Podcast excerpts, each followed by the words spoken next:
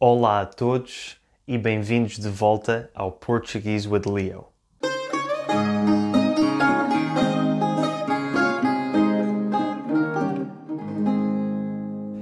No episódio de hoje, vou tentar ajudar-vos a perceber uma das coisas mais difíceis quando se está a aprender português, que é quando é que se usa a palavra por e quando é que se usa a palavra para.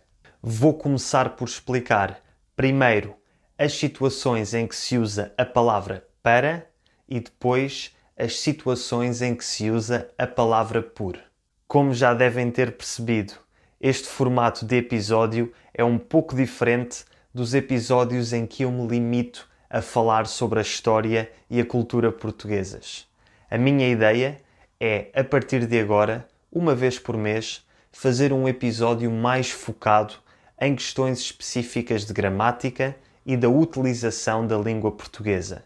E vou aproveitar também estes episódios para fazer os habituais agradecimentos às pessoas que vão contribuindo para o canal com doações por PayPal. Ou seja, os agradecimentos vão passar a ser uma vez por mês e as pessoas que doaram no último mês foram as seguintes: Anticos Metsu, Mark Sharp, Stephanie Somm, Carrie Darling, Natalia Ofierkova, LaRue Allen, Ryan Kadima, Andrew Nicole, Ibrahim, Derek Smith, Maria Grazia Dulcinati, Tom Rains, Paul Fantham, Hugh Hilden, Michela Ciminello Saija, Michael Dawson, Verena Milans, Paulo Nobre, Ashwin Chiral e Nael Akar. Muito obrigado a todos vocês e também aos que preferiram manter-se anónimos por tornarem este podcast possível.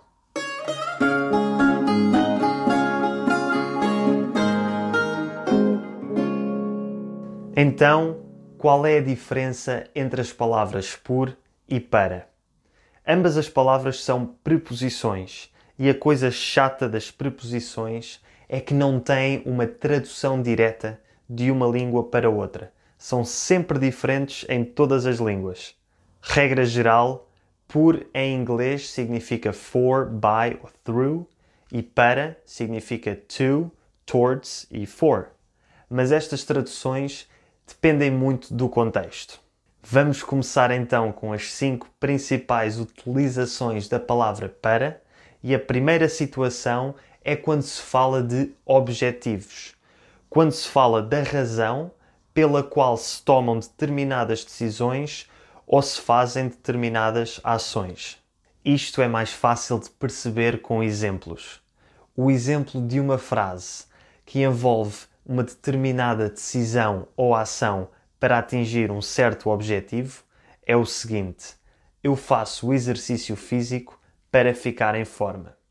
Outro exemplo, que é um exemplo que se aplica mais a vocês que nos estão a ouvir, eu ouço o podcast Portuguese with Leo para melhorar o meu português. Ou seja, vocês têm o objetivo de melhorar o vosso português e por isso decidem seguir o meu podcast. A segunda situação em que se usa a palavra para é para explicar a função de um determinado objeto ou coisa. Esta caneta serve para escrever. Ou então, o podcast Portuguese with Leo é para aprender português. A terceira utilização da palavra para é quando queremos falar de destinos ou direções, ou seja, para onde é que nos deslocamos fisicamente. É usada para destinos específicos, por exemplo, vou para casa ou vou de comboio para o Algarve, e também é usada para falar da direção geral em que nos deslocamos.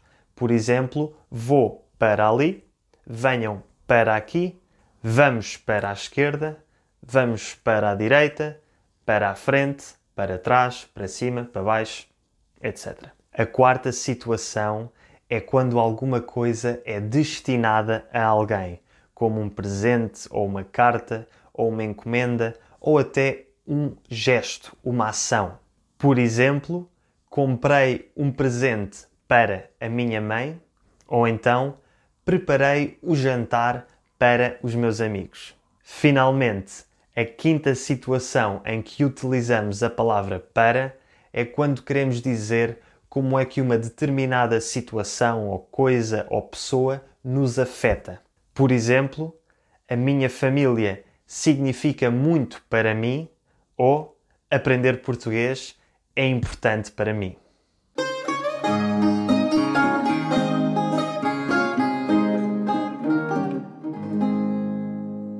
Agora vamos passar às cinco situações em que se usa a palavra por. A utilização da palavra por é um pouco mais complexa e antes de vos explicar quando é que se utiliza, há uma coisa que têm de saber. É que a palavra por muda consoante o artigo definido que vem a seguir. Os artigos definidos são as palavras que vêm antes dos nomes. Em inglês só existe um artigo definido, a palavra the, mas em português existem quatro: o, a, os e as. Ou seja, a palavra por mais o artigo definido o transforma-se em pelo, por mais a transforma-se em pela, por os transforma-se em pelos e por as transforma-se em pelas. Pronto, agora que já sabemos isto, quando é que se usa então a palavra por? A primeira grande situação em que se usa sempre a palavra por é quando usamos a voz passiva. A voz passiva acontece quando o sujeito de uma frase, ou seja, a pessoa que faz a ação, troca de lugar com o objeto, ou seja, a coisa que sofre a ação. Tipicamente, as frases em português têm primeiro o sujeito, depois o verbo e depois o objeto. Mas na voz passiva, esta ordem troca e vem primeiro o objeto, depois o verbo e depois a palavra por e finalmente o sujeito. Como sempre, isto é mais fácil de perceber com exemplos, por isso aqui vai.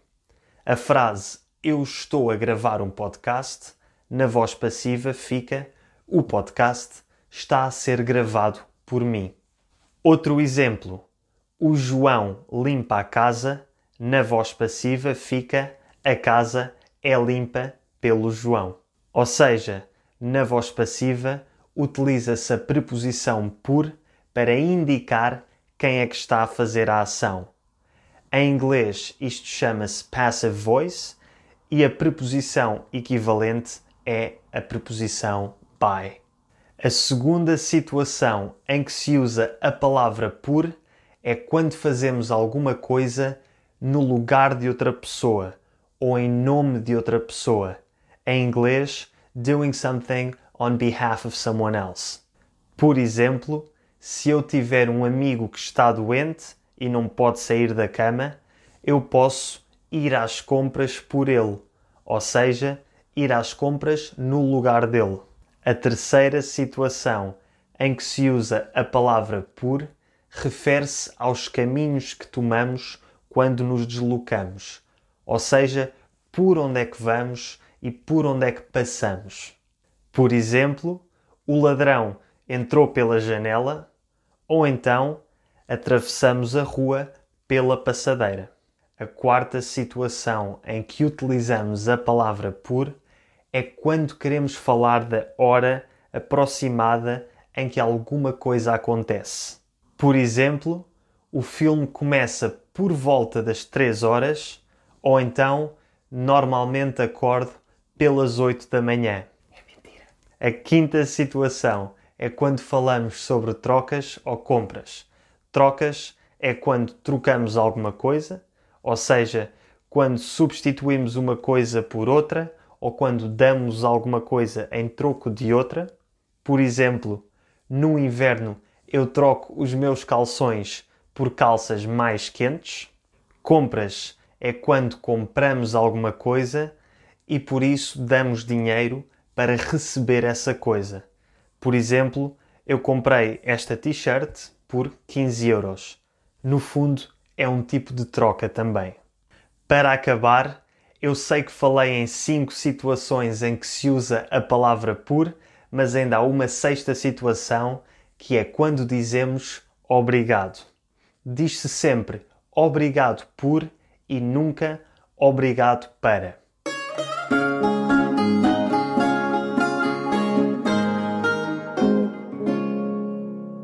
Obrigado por terem ouvido o episódio até ao fim. Foi um episódio carregado com muita informação e espero que tenha ficado claro quando é que se usa por e quando é que se usa para.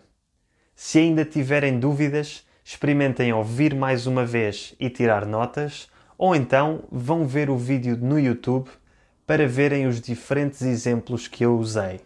Mais uma vez, obrigado e até para a semana.